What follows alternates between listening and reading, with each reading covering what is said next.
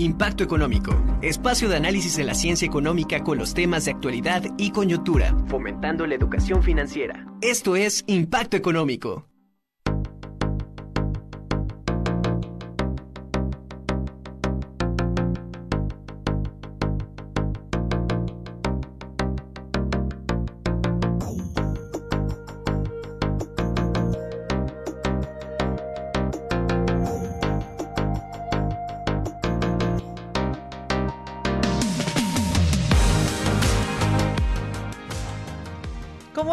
Muy buenas tardes, un gusto saludarlos. Como siempre, hablando de temas de interés para usted, pero sobre todo para su economía, porque a todos, a todos absolutamente nos interesa pues tener nuestras finanzas sanas, saber sobre economía, pero en términos simples, en términos sencillos, de tal forma que todos podamos vernos beneficiados. Y es que hoy traemos un tema que siempre está en la discusión de las noticias y en la mañana, mediodía, en la noche pasan y dicen, subió el peso frente al dólar, bajó el peso frente al dólar, pero no le entendemos nada. Y luego inclusive salen algunas bromas alusivas a las personas que hacen comentarios, pero que pues de la misma forma no tienen conocimiento. Entonces, el día de hoy nosotros nos comprometimos a hablar sobre las implicaciones económicas que tiene el peso mexicano frente al dólar estadounidense. Así que estamos en esta señal universitaria a través del 96.9 de FM o nos pueden seguir a través de la señal digital abierta en el 18.1 por megacable o en sus repetidoras en Tehuacán, Chignahuapan. También nos puede seguir a través de las diversas redes sociales que tenemos en radio y TV WAP o en Impacto Económico. O yo, por ejemplo, lo que hago es a través de mi computadora sigo eh, eh, y bueno, pues ahí nos eh, podemos estar viendo y comunicando. Soy Ariadna Hernández Rivera y junto con mi equipo de especialistas estaremos hablando de este maravilloso tema. Hemos escuchado, sobre todo en los últimos días, que nuestro peso mexicano ha tenido mayor fortaleza que han sido diversos años en los cuales eh, pues estos movimientos fluctuantes de nuestra moneda han estado subiendo, bajando, subiendo, bajando, pero en esta ocasión estamos ganando eh, frente al dólar. ¿Esto qué significa? Para eso nuestros especialistas nos van a platicar. Primero vamos a hablar con América Muñoz y nos va a comentar sobre la inflación que tiene una relación importante y directa en el precio del peso mexicano frente al dólar y los sectores más afectados. América, ¿cómo estás? Muy buenas tardes. Hola Ari, ¿cómo estás? Buenas tardes a todos. Este es un gusto como, como cada lunes estar con ustedes. Y bien, como mencionabas, pues una inflación pues nos afecta directamente este pues en toda nuestra vida económica y pues esta, es, estos cambios que tiene la fluctuación del dólar frente al peso, pues este sí nos da algunos beneficios, por ejemplo, en el sector eh, textil, pues este muchos, eh, bueno, eh, la industria textil importa muchos insumos del exterior, entonces, este, pues hilos, telas, este, eh, maquinaria, todo eso, pues al adquirirlos en dólares y pues si tiene una baja, pues esto implica que se va a ver reflejado pues en el costo total de, este, por ejemplo, las prendas eh, que bajan sus costos.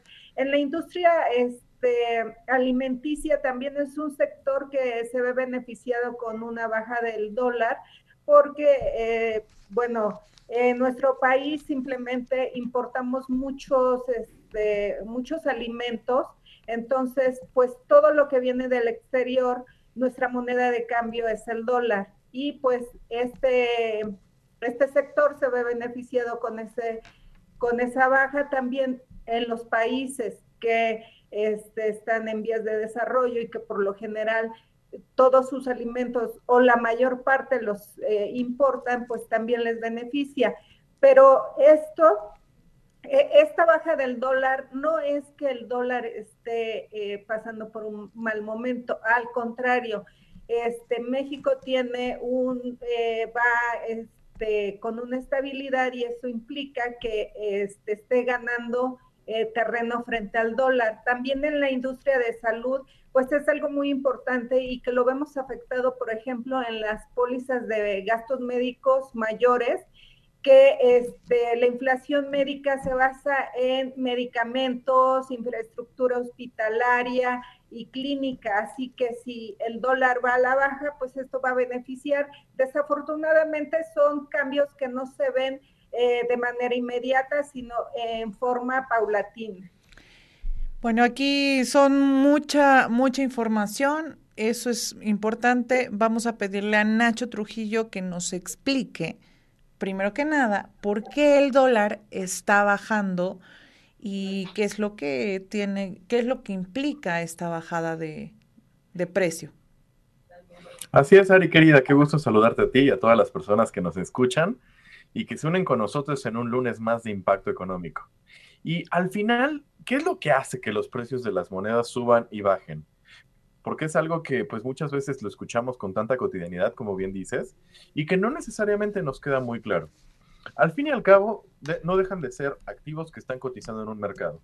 ¿Qué significa esto? Bueno, al igual que cuando vamos al mercado, y encontramos frutas, verduras y demás cosas a diferentes precios, dependiendo de uno, qué tanto se están ofreciendo esos productos y dos, qué tanto se están requiriendo de parte de los consumidores, van a estar cambiando los precios. Si hay muy poca oferta, si hay muy, poca gente que está vendiendo algo porque no hubo suficiente, entonces los precios van a ser altos.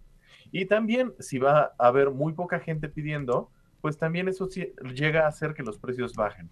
Entonces, son estas dos fuerzas siempre estando en constante interacción las que determinan cuánto valen las cosas. Y también pasa con el peso mexicano, también pasa con el dólar y con cada una de las divisas de los diferentes países, con el yen, con el franco, con el rublo, con el real brasileño, con todas las monedas del mundo está presente esta fuerza de oferta y demanda. Ahora, hay factores que han estado ocurriendo en los últimos días, meses, años, que están haciendo, pues, por un lado, que la demanda de pesos aumente, es decir, que la gente quiera tener pesos. Por un lado, puede ser como eh, para, para, invertir en nuestro propio país, porque pues se juntan varios factores. El primero, pues que hay una política más o menos estable fiscalmente hablando, pero también que hay otras alternativas a invertir en México que hoy por hoy ya no están siendo tan benéficas o tan positivas como antes se pensaban.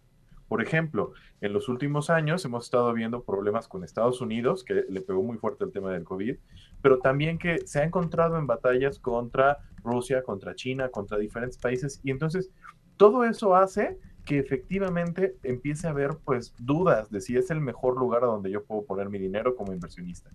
Y la gente voltea y dice, ah, bueno, me voy a fijar en Europa. Pero híjole, Europa también está atravesando una recesión económica importante. Y luego piensan en economías emergentes y se voltean a Brasil y se voltean a Sudamérica y se dan cuenta de que hay países en Sudamérica como Brasil y Perú que tienen en este momento inestabilidad política, que incluso están buscando eliminar a, la figura que tienen actualmente como presidente. Entonces, luego ven a México y dicen, oye, pues aquí no está tan grave como en los demás países, se me hace que voy a invertir por allá. Entonces, resulta que todo esto es como una suma de diferentes factores, en donde tiene que ver, pues, cómo se percibe a México, cómo se percibe el resto del mundo, y pues por otro lado, los temas que tendrán que ver y que vamos a ir desarrollando a lo largo del programa, como la inflación, como el desempleo, como la balanza de pagos, el Producto Interno Bruto de nuestro país, las importaciones, exportaciones y demás cosas que irán ahondando mis compañeros a lo largo de este programa. Nacho, como siempre, muy puntual con tus aportaciones. Te mando un fuerte abrazo.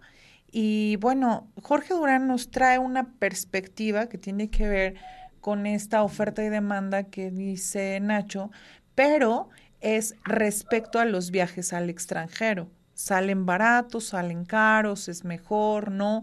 Eh, ¿Cómo se percibe ante pues esta situación que estamos viviendo en estos momentos? Jorge. Así es, Ari, muy buenas tardes. Este, fíjate que pues, los viajes al extranjero, principalmente Estados Unidos y a la mayoría de los países, pues siempre afecta con la paridad cambiaria, ya sea que suba o baje el dólar, pues siempre, siempre afecta de en beneficio para nosotros o nos afecta pues dando algún impacto fuerte a nuestra economía. Eh, con el aumento del dólar, pues las personas siempre tienden a pagar más, más dinero por sus boletos, por el hospedaje, cuando el, cuando el dólar pues está subiendo, porque a lo mejor, a lo mejor ahorita nosotros tenemos contemplado pues pagar un, viaje con cierta cantidad de dinero, pero si a lo mejor hoy hubo un incremento del dólar, pues nosotros vamos a pagar más dinero por ese viaje. Igual de la misma manera, por ejemplo, cuando el dólar sube y contratamos, por ejemplo, un seguro, pues el seguro está, está pactado en dólares, los deducibles, si nosotros pagamos por alguna, pues por algo allí en el extranjero, por un tema médico y lo vamos a reembolsar acá, pues siempre lo vamos a pagar. Sin embargo, en este momento, cuando el dólar baja, pues es un momento para poder nosotros comprar un viaje de manera anticipada. Yo la recomendación que les haría es que si ustedes tienen contemplado viajar a lo mejor pues en diciembre, en noviembre, pues en este momento que el dólar tiene, se ha depreciado frente al peso mexicano, pues habría una manera de poder comprar un poco más económico que posteriormente, porque este, bueno, lo que se ha escuchado que es que esta bajada del dólar, esta depreciación del dólar frente al peso, pues es momentánea, no, no, es, no es para siempre. Esta es una, una moneda, el dólar, que pues siempre ha mantenido su valor mayor frente al peso. Entonces, creo que pudiera ser un buen, momento para poder pues contemplar adquirir algún viaje al extranjero, principalmente Estados Unidos, y con esto podamos proteger nuestra moneda y paguemos un poco más económico. Ahora, bueno, aquí también habría que tener nuestros cuidados, ¿no? Si bien tú lo dices eh, correctamente, cuando tienes una moneda que se comienza a fortalecer respecto a una extranjera, eso sucede que te salen más baratos los viajes, por ejemplo, al extranjero. Pero también hay que tomar en consideración otros elementos que ya los estaremos discutiendo más adelante, como puede ser elemento eh, de la moneda de intercambio más la inflación. Entonces, los lugares en donde la inflación suele ser muy alta, como el caso de Venezuela, en América Latina, el caso de Venezuela o Argentina, ahí justamente en esos países los, eh, pues los viajes salen más baratos porque para ellos todo está muy caro, pero los términos de intercambio de tu moneda frente a la de ellos por su inflación, pues obviamente a ti te sale mucho más barato viajar a esos países. Y continuando en este análisis, América Muñoz nos va a comentar acerca de las remesas, qué sucede con el caso de las remesas y el turismo. Claro que sí, Ari, pues complementando lo que dice Jorge, pero eh, a la inversa un poco, es que eh, gran parte o, eh, de remesas llegan de Estados Unidos a, este, a México. los que tienen familiares de Estados Unidos y reciben remesas, pues con el, aumento del dólar ven favorecido este, pues la cantidad que les mandan, porque acá este, pues con la paridad cambiaria tienen más eh, dinero, podría decirse que tienen más dinero y pues su poder adquisitivo aumenta porque les alcanza para comprar más cosas. Sin embargo, esto cuando el valor del dólar baja con eh, a referencia del peso mexicano, pues reciben la misma cantidad de dólares, pero este, obviamente su eh, paridad cambiaria es menos. Entonces les alcanza para menos cosas, es así de simple. Y también este, tenemos eh, una afluencia de turismo de los vecinos, este, porque les encanta México, les encantan las playas mexicanas y además pues gran parte de pensionados pues muchas veces se vienen hasta este, a radicar acá eh, algún tiempo considerable, pero esto también les afecta eh, cuando su moneda pues este, baja su valor, obviamente ya no les alcanza para lo mismo, su, el valor de su moneda se debilita, entonces pues les alcanza para comprar menos cosas. Gracias, América Muñoz. Hay otro aspecto que es importante considerar que es el, el, caso de los inversionistas. Por supuesto que los inversionistas van a estar observando dónde obtienen más ganancias y Nacho Trujillo, que es experto en inversiones, nos va a platicar cuál es el refugio de las monedas para los inversionistas. Así es, Ari, y es que todos los diferentes inversionistas alrededor del mundo tienen una preocupación y esto es, pues, cómo evitar que el riesgo sea desmedido en donde sea que estén invirtiendo. Cuando la situación se vuelve, pues, incierta, cuando nosotros, cuando, cuando las personas no podemos tener un panorama claro respecto a lo que viene para el futuro, entonces empieza a haber como cierto miedo de parte de pues toda la gente que está moviendo el dinero. Y por un lado son las personas como tú y como yo que a lo mejor pueden tener ahí unos pesitos en, inversión, pero también le pasa a los grandes bancos y corporativos que tienen fuertes inversiones destinadas a, a lo largo de todo el mundo. Entonces, ¿qué es lo que ocurre aquí? Cuando típicamente empieza a haber esta situación en donde no tenemos como mucha claridad respecto al futuro de nuestro entorno, de nuestro país o incluso de nuestro planeta, empiezan los inversionistas a tratar de reducir su exposición de tal forma que pues las cosas no les afecten tanto en su, en su monedero.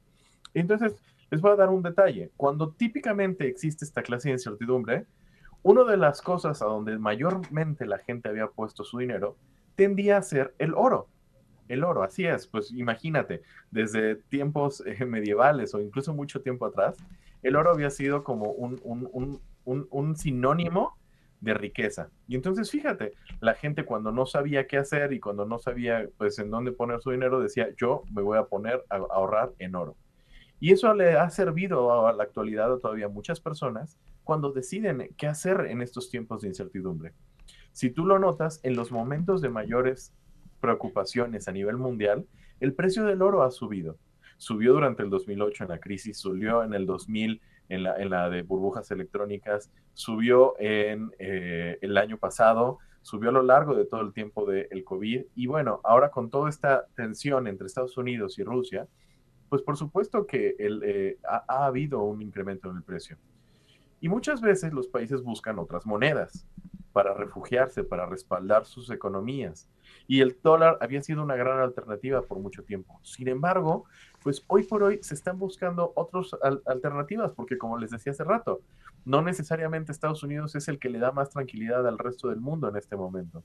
Están buscando otras alternativas que puedan dar seguridad, que puedan dar certeza, estabilidad, y pues resulta que el peso mexicano está siendo una de las más deseadas porque pues al fin y al cabo también tiene una correlación interesante con Estados Unidos, pero también un cierto elemento de independencia, lo cual permite que tenga atractivo para muchos, muchos bancos centrales que pues de alguna forma están empezando a constituir más y más de sus reservas en pesos mexicanos.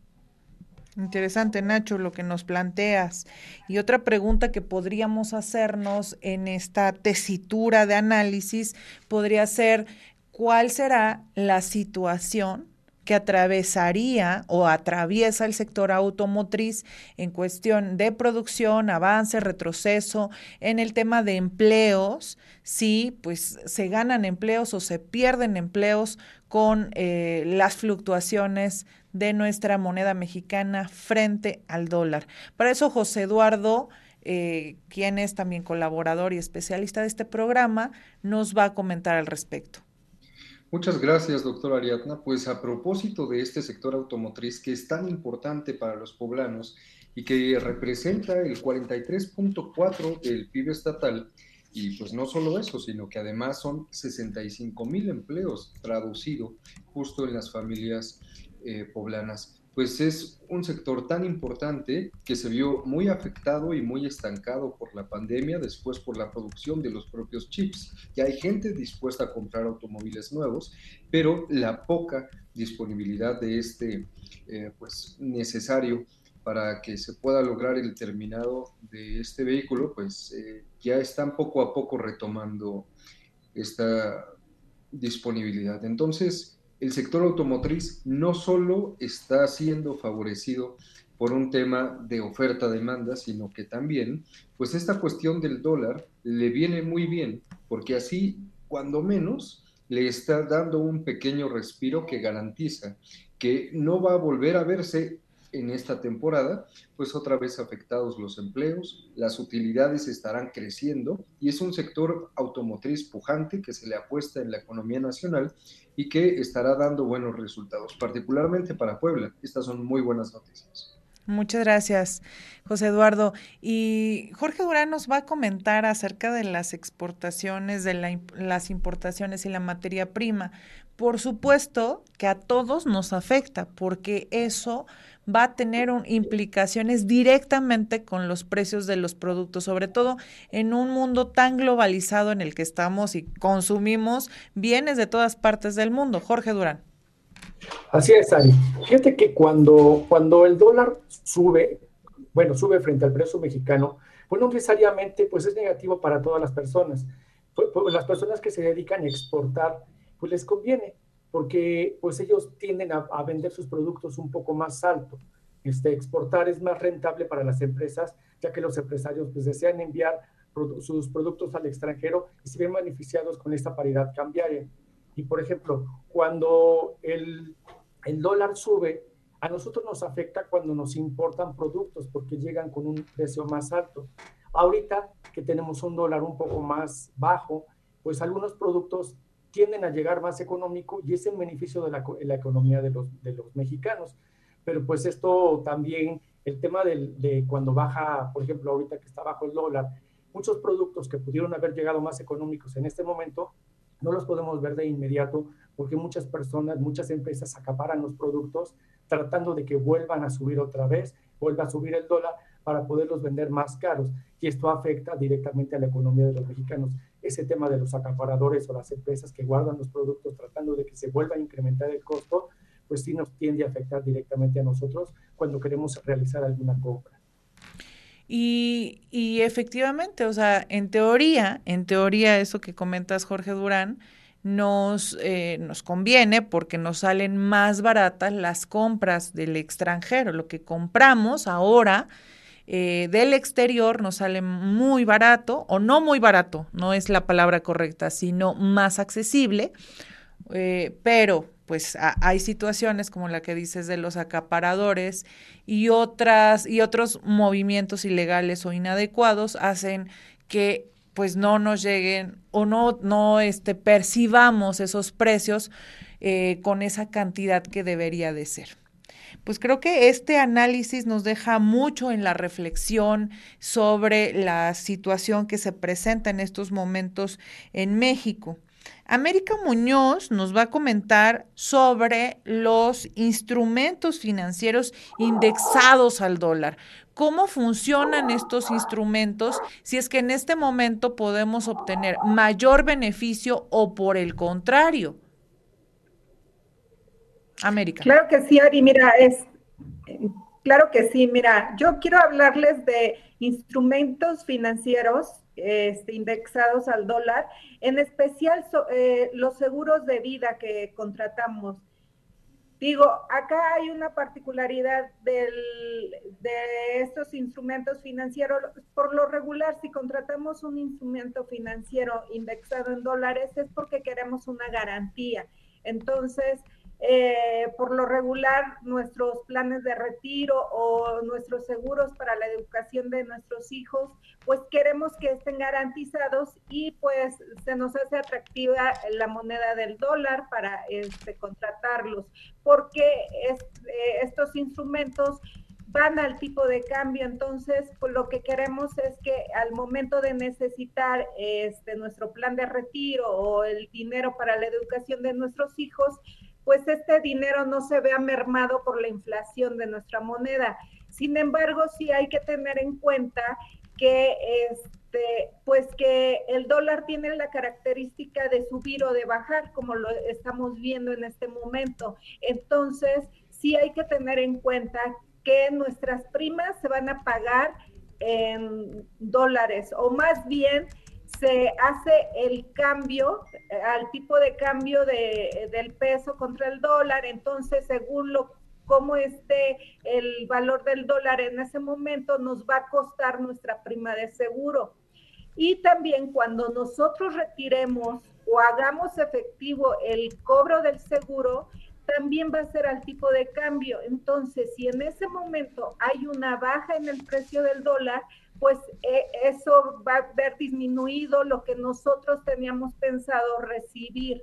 También es muy importante que cuando el dólar, tener en cuenta este, esto, que cuando el dólar aumenta o va aumentando de manera este, constante, también se puede ver afectado nuestro, nuestra prima, como les comentaba, lo que pagamos por nuestro seguro y estos instrumentos se pueden volver impagables y que también pues eh, tomemos la decisión de dejar nuestro proyecto a la mitad o, este, o cortar ese proyecto porque eh, se pueda hacer pues engorroso poderlo pagar. Fíjate, esto que dices es sumamente interesante porque debemos de tomarlo en consideración cuando estamos haciendo inversiones, que viene muy de la mano con lo que nos va a platicar nuestro especialista en inversiones, por supuesto, Nacho Trujillo, ya que las inversiones que nosotros consideremos debemos tomar en cuenta pues en cuanto está el dólar, en cuanto está el peso o en cuanto está cada una de las monedas en las que hagamos las inversiones. Nacho. Así es, querida, y es que hoy por hoy definitivamente se vuelve mucho más accesible el tema de las inversiones para todos. ¿Por qué? Porque podemos estar moviendo nuestro dinero desde aquí, desde México, y colocarlo en diferentes países. Podemos invertir en toda la Unión Europea, podemos invertir en Estados Unidos y en cualquiera que sean las denominaciones de diferentes monedas. Particularmente con el dólar, pues existen muchas alternativas. Puedes abrir una cuenta de inversión en dólares y desde ahí manejar tu dinero comprar y vender activos de las bolsas como la de Nueva York o la Nasdaq y pues efectivamente tener tu inversión en dólares. Así como te lo comentó hace un momento eh, América, pues definitivamente el tener una inversión denominada en otra moneda te va a permitir protegerte ante las variaciones. Y es que pues de cierto modo, típicamente había estado siendo mucho más estable el dólar que nuestra propia moneda. Y entonces cuando pasaba el tiempo, pues eran menos susceptibles a la inflación que lo que somos nosotros. Entonces, el tener el dólar como una moneda que caracteriza nuestras inversiones nos va a permitir protegernos hasta cierto punto de las variaciones del valor de la moneda de México. Es decir, la inflación ya no nos va a pegar tan feo si lo tenemos, por ejemplo, en UDIs o en dólares o en euros o en yenes o en demás, porque típicamente pues son lugares en donde va a estar más estable. Ahora, Existe una alternativa, por ejemplo, ahorita América nos mencionó de diferentes seguros de inversión y seguros de inversión, pero también existen cosas tan comunes como los bonos. Ya hemos hablado en otras ocasiones de CETES, que es prestarle dinero al gobierno. Bueno, resulta que también le puedes prestar dinero al gobierno en condiciones de que lo que yo te presto es una cierta cantidad de dólares y lo que tú me vas a pagar también serán dólares. Estos son los bonos UMS, esas siglas significan United Mexican States. Viene del nombre oficial de nuestro país en inglés. Y la idea es justamente esa. Yo le voy a prestar una cierta cantidad de dólares al gobierno mexicano y ellos me tendrán que pagar mil dólares al cumplimiento de una temporalidad, que típicamente son 90, 182 o 364 días. Entonces esto nos da una alternativa súper segura en donde le ganamos probablemente al tipo de cambio y también tenemos un rendimiento sobre esos dólares que le dimos al gobierno. Bueno, pues ahí están las opciones, las reflexiones y los consejos.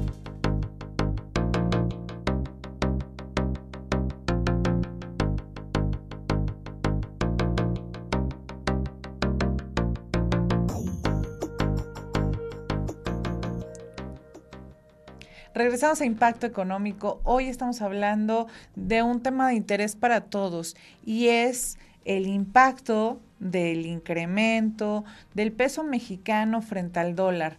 Tenemos los especialistas que nos han comentado cómo funciona, pero sobre todo si este tiene pues beneficios o contras, qué hacer, qué no hacer, cómo considerarlo para tomar decisiones. Y antes de continuar en el análisis, hoy tengo a un invitado de lujo que pues le doy la bienvenida. Él es el maestro Rafael Morales Juárez, quien es economista y maestro en economía y especialista en formulación y evaluación de proyectos. Querido Rafa, ¿cómo estás? Muy buenas tardes, te saludo con muchísimo gusto y bueno, tu programa, porque también nos acompañaste por muchos años en Impacto Económico. ¿Cómo estás, Rafa? Ari, muy contento de regresar a esta casa, que es Impacto Económico, y la verdad, eh, deseoso de poder transmitirle al auditorio eh, las opiniones y perspectivas que hemos analizado respecto al tipo de cambio. Muchas gracias, Rafa. Y bueno, en tu, en tu andar, en tu trayectoria y sobre todo, ¿tú cómo miras este, mm, esta fluctuación de nuestra moneda mexicana frente al dólar? Eh, ¿Será benéfico o no? ¿Cómo impactará la economía? Y si esto tiene algún beneficio para el crecimiento o para el desarrollo económico. ¿Cuáles son tus apreciaciones o perspectivas? Sí, hay, fíjate que el mercado cambiario eh, creo que es muy importante ubicarlo en su justa dimensión y es un mercado como cualquier otro. Es como si habláramos del mercado tal cual de jitomates, para que nos entiendan eh, los que no son especialistas atrás del, radio. Eh, hay oferta, hay demanda sobre este producto, al igual que el jitomate. Lo pongo en esos términos para Excelente. que entenderlo de manera mucho más fácil. Eh, en los últimos, prácticamente de octubre del 2021 a la fecha, el peso ha venido ganando terreno respecto al dólar de manera marginal. No obstante, en diciembre del 2022 tuvo un movimiento que a todos nos sorprendió, en el cual eh, estuvo en los 18, 90 y tantos, o sea, ya teníamos desde antes de la pandemia del 2020 que no llegábamos a esos niveles del peso respecto al dólar. Ahora bien, este comportamiento es multifactorial, no se lo podemos eh, de alguna manera dar a un solo elemento, sino que hay muchos elementos que están contribuyendo a este comportamiento. ¿Cuáles son los principales? Eh, uno de ellos es la política fiscal. Eh, el país no tiene una deuda muy alta afortunadamente no se endeudó demasiado México. Y por otro lado, la instrumentación de la política monetaria, eh, creo que los argumentos con los que se ha presentado Banjico han sido muy buenos y han mostrado precisamente toda esta fortaleza del, del Banco Central que han venido manejando desde hace muchos años, de tal manera que una de las grandes virtudes que permitieron este comportamiento fue el diferencial de las tasas de interés. Eh, al subir la tasa de interés alrededor del 10%, en tanto Estados Unidos la tenía alrededor del 4.45, permitió hacer más atractiva la inversión de diciembre para acá, de tal manera que pues una gran cantidad de inversión extranjera eh, ingresó a, México y eso lo podemos ver en lo que es eh, la balanza comercial. Ya a los, a los que han caminado un poquito más en el tema económico, sabemos que la balanza comercial es el instrumento mediante el cual vamos a poder analizar el volumen de importaciones y el volumen de exportaciones. En este instrumento podemos identificar que las, las exportaciones estaban por arriba de las importaciones en un muy pequeño margen, lo cual hizo precisamente que se mostrara esta apreciación. ¿Qué significa en términos del mercado, como lo hablábamos del tema del jitomate? Quiere decir que hay una oferta mayor de dólares. Eh, si lo vamos al mercado de jitomate, perdón, a lo mejor lo coloquial con lo que lo quiero manejar, mi querida Ari, pero eso significa que al haber más oferta, eh, de alguna manera el precio va a bajar. ¿no? Eh, lo sabemos que en todo mercado eh, el tema de la oferta y la demanda va a regular el precio. Este mercado cambiario no es la excepción. Otro de los aspectos que contribuyeron a este comportamiento es el factor geopolítico, Ari. Eh, como todos sabe, sabemos, en los últimos, prácticamente con la guerra de Ucrania con Rusia, la empatía de China con Estados Unidos no ha sido muy buena. Y eso, de alguna manera, ha promovido que Estados Unidos eh, genere una política de tratar de buscar otros socios comerciales y fortaleciendo a México de alguna manera para que eh, las inversiones no se vayan a, países como China, ¿no? este, este, este tema precisamente también hizo que ingresara esa gran cantidad de inversión extranjera directa.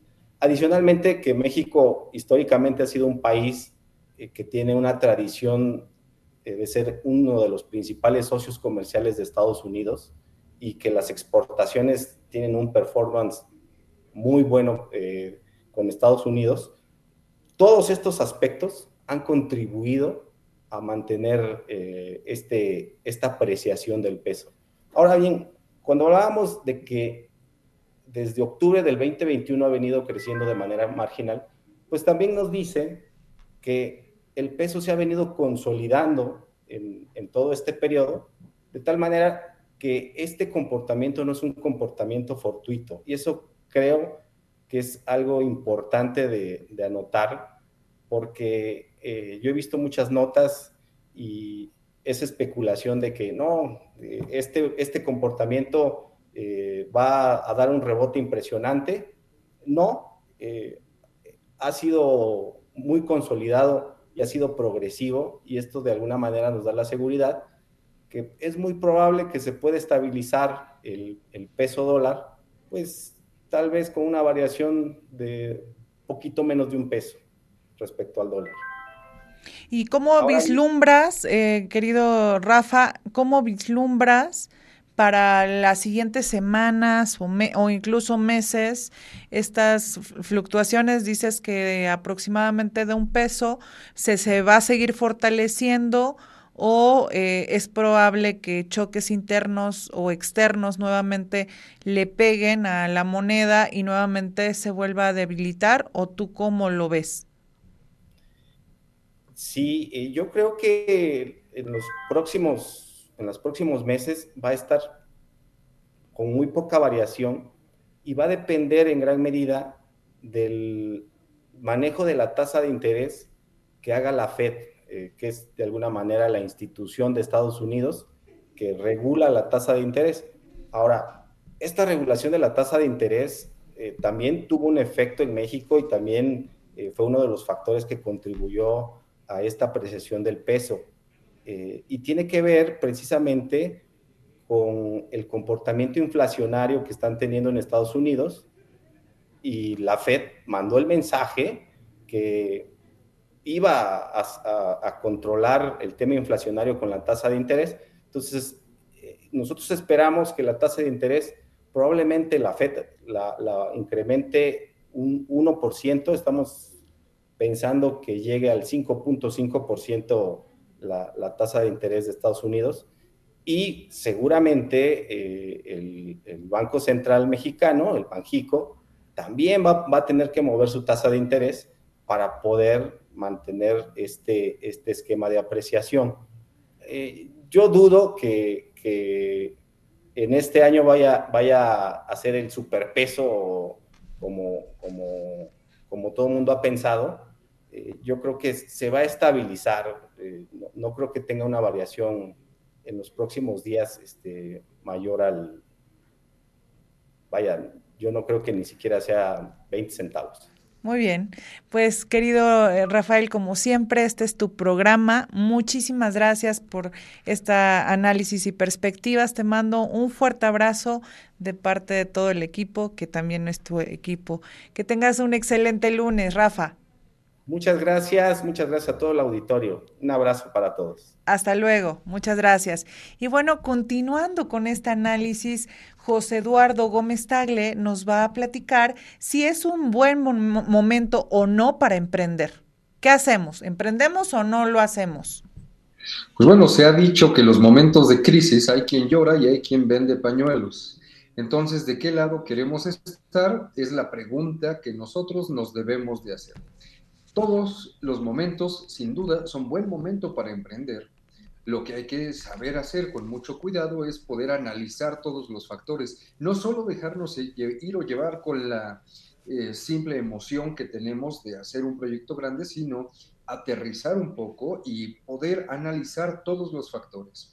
¿Qué es el mercado hacia el que voy dirigido? ¿Cuál es la oferta y demanda que se mueve en el sector que yo quiero empezar a desenvolverme? Pero bueno, particularmente este escenario que vivimos en el 2023, pues parece ser un buen escenario para poder resurgir o para poder emprender. Y aquí vamos a hablar sobre el dropshipping, que este es un nuevo modelo de negocio digital y que justo no solo lo adoptan las nuevas generaciones, sino que también es la propia etapa y esta propia época. Y quiere decir hacer ventas sin tener un inventario. O sea, poder empezar a trabajar la empresa sin necesidad de tener una inversión que nos esté respaldando, puesto que actúas como intermediario. Entonces, estás solucionando o atendiendo una necesidad del mercado y a su vez también te ves beneficiado porque le estás cubriendo perfectamente con lo que eh, pues, eh, tú necesitas y tú puedes dar a los precios también más adecuados. ¿no? Eh, estos temas también se ven muy ligados a las entregas, en donde aquí también mucho se ha abarcado por un tema de jóvenes y pues es una de tantas de las opciones que se tienen para poder eh, invertir o emprender. Pero principalmente hay que tener en cuenta qué es lo más importante, incluso hablando de este tema, que es el tiempo. El tiempo hay que saberlo invertir, hay que saberlo aprovechar no en todos lados nuestro tiempo no solo es bien valorado, sino que en ocasiones, en el momento y en el lugar adecuado, nuestro tiempo puede ser mucho más valioso porque somos más efectivos, más eficientes. También estaremos generando muchísimos mayores beneficios que si estamos dedicándonos a algo que no necesariamente nos encante o seamos tan buenos. De pronto, si pones a un pez a trepar un árbol, pues no quiere decir que el pez sea malo porque no puede trepar el árbol, a diferencia de otro animal que sí lo pudiera hacer. Aquí lo que debemos de tomar en cuenta es en dónde somos buenos, en dónde podemos nadar como peces en el agua, ser muy rápidos, reconocidos y además así obtener resultados. Muchísimas gracias por esta, este consejo y reflexión, José Eduardo, por supuesto que es muy importante. Y Jorge Durán nos va a platicar sobre los ingresos en dólares. ¿Cómo funcionaría este consejo? Así es, Ari. Pues ya nos hablaba un poco Lalo sobre el dropshipping. Y es que saber cómo afecta el dólar al peso mexicano puede ayudarte a buscar la manera de poder reducir pues, el impacto y evitar que afecte pues, tus finanzas, principalmente cuando se trata de operaciones internacionales. Y ante esto, ¿qué podemos hacer? Pues mira, lo principal es que tú siendo una empresa o una persona, primero que nada, te enfoques, como ya lo platicó Nacho América, pues en el tema de ahorrar en, monedas que puedan proteger tus finanzas, ¿no? tu economía. Pero también, eh, hipotéticamente, todos podríamos emigrar laboralmente sin necesidad de salir del país, pero también se requiere, se requiere de tener cierta especialización para poder, por ejemplo, poder estar ganando dólares, pero viviendo en México. Y es que hoy en día con la globalización que tú comentabas, pues existen infinidad de trabajos en línea con empresas que están bien establecidas, empresas reguladas, porque eso sí hay que ser bien cuidadoso con quién nosotros decidimos darle nuestra información, con quién decidimos trabajar. Pero si hay empresas que desde México podemos trabajar, pero se requieren cierta especialización y ciertas situaciones como por ejemplo el idioma para poder trabajar. Hay, por ejemplo, empresas que contratan desde Estados Unidos, desde California, personas que son programadores, principalmente que son empresas tecnológicas, programadores. Hay empresas que se requieren, por ejemplo, para el tema de la traducción. Hay empresas de marketing que también lo hacen desde México y te pagan en dólares. O, por ejemplo, hacer algunos este, eh, negocios en línea, cursos de idiomas en línea. Por ejemplo, en el tema de las habilidades blandas, por ejemplo, algunos consultores ya están dando capacitación a empresas que están establecidas en Estados Unidos y en algunos otros países como Europa, pero pues sí, la gente que lo quiere hacer requiere de especializarse, de capacitarse, de aprender del idioma de la empresa o del país donde lo están requiriendo. De esta manera, pues nosotros podemos proteger nuestro patrimonio, nuestro dinero, porque estamos ganando en una moneda extranjera que en cierto momento puede tener un poco más de fortaleza que la que tiene nuestra moneda, que es el peso mexicano.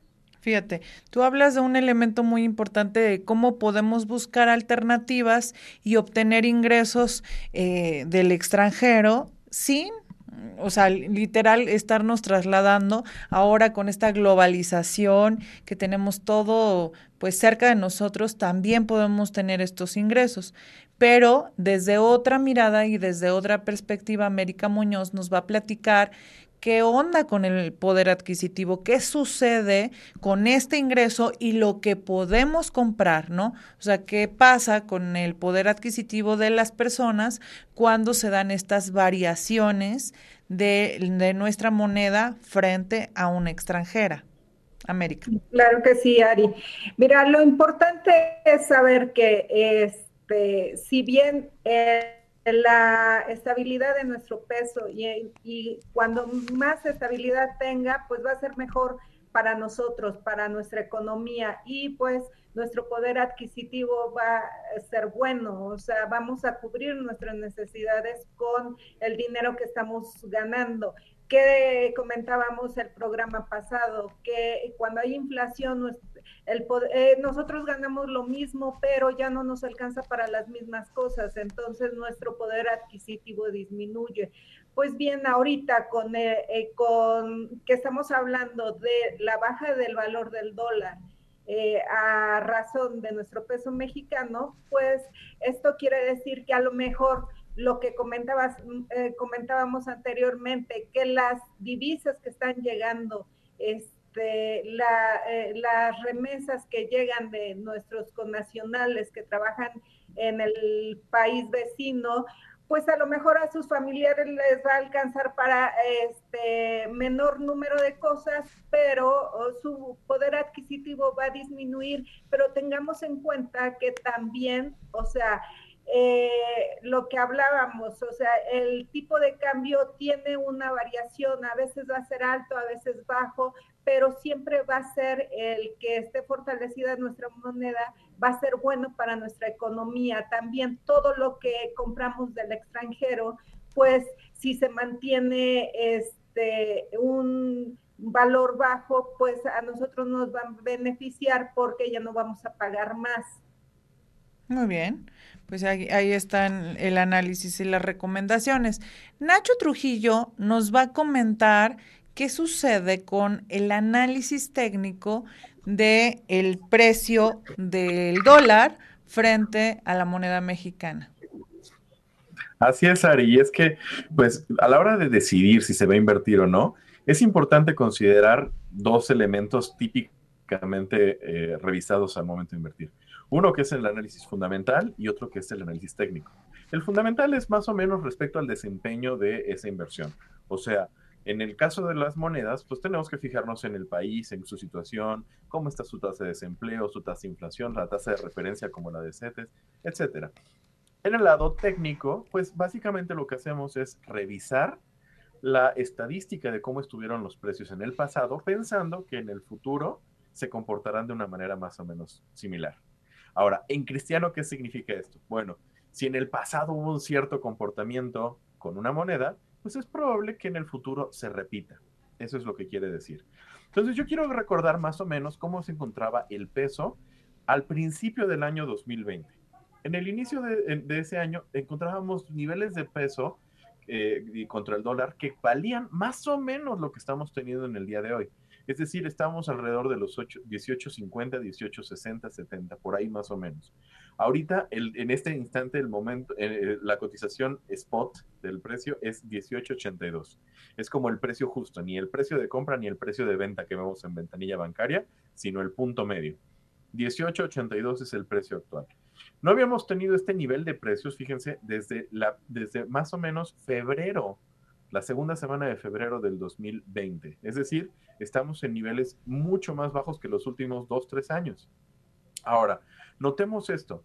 Si, si, vemos que a partir de ahí subió el tipo de cambio hasta arriba de los 25, es decir, casi 25.67 al inicio de la pandemia esencialmente, nos damos cuenta que pues hay proporciones de retrocesos que pueden tener. Hay una medida que es la medida de Fibonacci que se utiliza mucho con esto y resulta que justamente 21.14, 21.15 por ahí más o menos, es donde se esperaría como un máximo para los próximos semanas, meses, años. Yo lo que esperaría es que en el corto plazo, pues efectivamente el tipo de cambio empiece a subir y bajar levemente, como nos comentaban hace un momento, y que esté más o menos oscilando entre los 18.50, 18.60 como mínimo, y que esté subiendo por ahí de los 19, 19.80, o sea que esté jugando alrededor de esos niveles, subiendo y bajando, subiendo y bajando, pero con cierta estabilidad. Eh, ¿Por qué? Porque efectivamente, pues por lo menos el pronóstico de este año es que esté relativamente tranquilo el movimiento y que no experimentemos alguna situación pues atípica, ¿no? Como lo que pasó en, el inicio de la pandemia. Si esto funciona, pues realmente vamos a tener un, buen nivel de precios, vamos a encontrarnos por abajo de 20 pesos por, eh, por dólar. Y pues bueno, creo que es un consenso más o menos estándar con muchos de los diferentes bancos y especialistas, porque pues al parecer estos niveles le están gustando al mercado para el peso y para el dólar. Muchas gracias, Nacho. Y bueno, bajo esta tesitura de especialistas que nos han mencionado diferentes eh, análisis, técnicas, metodologías, perspectivas y pronósticos, también eh, nos van a comentar ya para cerrar, eh, José Eduardo Gómez Tagle, en qué negocio conviene invertir en estos momentos. Pues como ya empezábamos a platicar un poco, Conviene en aquel que nuestro tiempo puede ser más valorado y en donde nosotros estemos plenamente cómodos de poder aplicarlo, porque el mejor negocio es en el que nosotros nos vamos a poder sentir realizados. ¿Y qué beneficios tiene eso? Que entonces vamos a prepararnos más, vamos a estudiar mejor el mercado, no solo de parte de qué sucede detrás del mostrador, detrás de la empresa, detrás de las máquinas, con los empleados, sino que también vamos a poder reconocer cuáles son las verdaderas necesidades de nuestros clientes. Sabremos segmentar muy bien los tipos de mercado y ahí es en donde encontraremos el éxito para cada uno de los proyectos. Puede haber mucha competencia, pero si nuestro valor agregado realmente es un diferencial que hace que la gente, que hace que nuestros consumidores se decidan por nosotros, pues de pronto van a cerrar muchas, pero la nuestra no. Y por otra parte, también es cuando si somos los primeros, porque tenemos una idea innovadora, pero principalmente estamos llegando a satisfacer una necesidad, pues aquí encontraremos la clave de cuál es el mejor lugar para poder emprender. Bueno, aquí sería importante saber, José Eduardo, cómo en qué, en qué sectores eh, pudiéramos estar invirtiendo. Por supuesto, pues tiene también mucho que ver cuánto es el tema de la inversión que se tiene en ese momento, cuál es el tamaño del capital, hacia qué se aspira.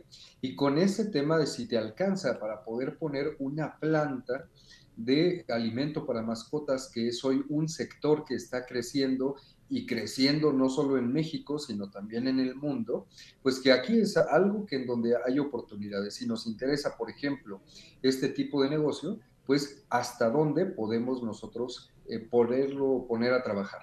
Si poniendo una fábrica de croquetas o simplemente comprando el empaque para poder comprarle a una empresa que sí las prepara y así nosotros con una nueva marca empezar a distribuir. O si no es así también, pues existe una gran variedad de este gran mercado que se mueve en millones de dólares tan solo aquí en nuestro país. Muchas gracias, José Eduardo. Jorge Durán nos va a platicar en este complemento, en, esta, en este análisis, cuáles podrían ser esos negocios que no tengan un impacto o que no les pegue tanto estas fluctuaciones del dólar cuando sube o cuando está bajando.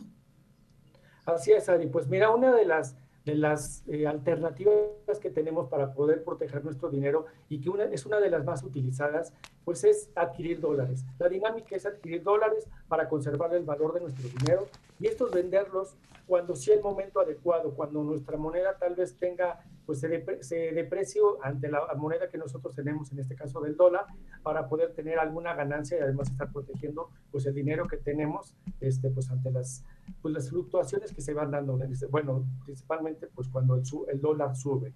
Otra manera de poderlo hacer es, por ejemplo, los fondos de inversión, que ya platicó Nacho, ya platicó América a través de los seguros. Y otra manera que también es segura de hacerlo, que hay que conocerle bien, pues es proteger tu dinero también a través de las bienes raíces. Y es que, pues, además de que tú eh, haces un patrimonio familiar con las bienes raíces, pues también te va a ayudar a proteger tu dinero, pero también necesitamos tomar en cuenta que este tipo de negocios van a tener plusvalía pero necesitamos estarle dando, mantenimiento, debemos saber dónde poder comprar para que la plusvalía de, pues, del bien inmueble pues tienda, tienda a crecer y ayuda a que nuestro dinero pues se fortalezca cuando van habiendo, por ejemplo, mejoras alrededor de donde tenemos el bien inmueble. Entonces, yo considero que estas son alternativas que podemos tener y podemos proteger nuestro dinero ante estas fluctuaciones de la moneda, ya sea que suba o que baje el dólar, siempre nuestro dinero va se va a permanecer bien protegido. Es que realmente el dinero es una extensión también de nosotros, por eso debemos de aprender a cuidarlo, manejarlo y educarnos. Es una forma, pues, obviamente, para proteger a nuestra familia consumiendo y tomando decisiones adecuadas financiera y económicamente. Soy Ariadna Hernández Rivera y junto con el equipo de especialistas les mandamos un fuerte abrazo esperando que tengan una excelente semana. Nos escuchamos la próxima semana en Más de Impacto Económico. Muy buenas tardes. Espacio de análisis de la ciencia económica con los temas de actualidad y coyuntura, fomentando la educación financiera.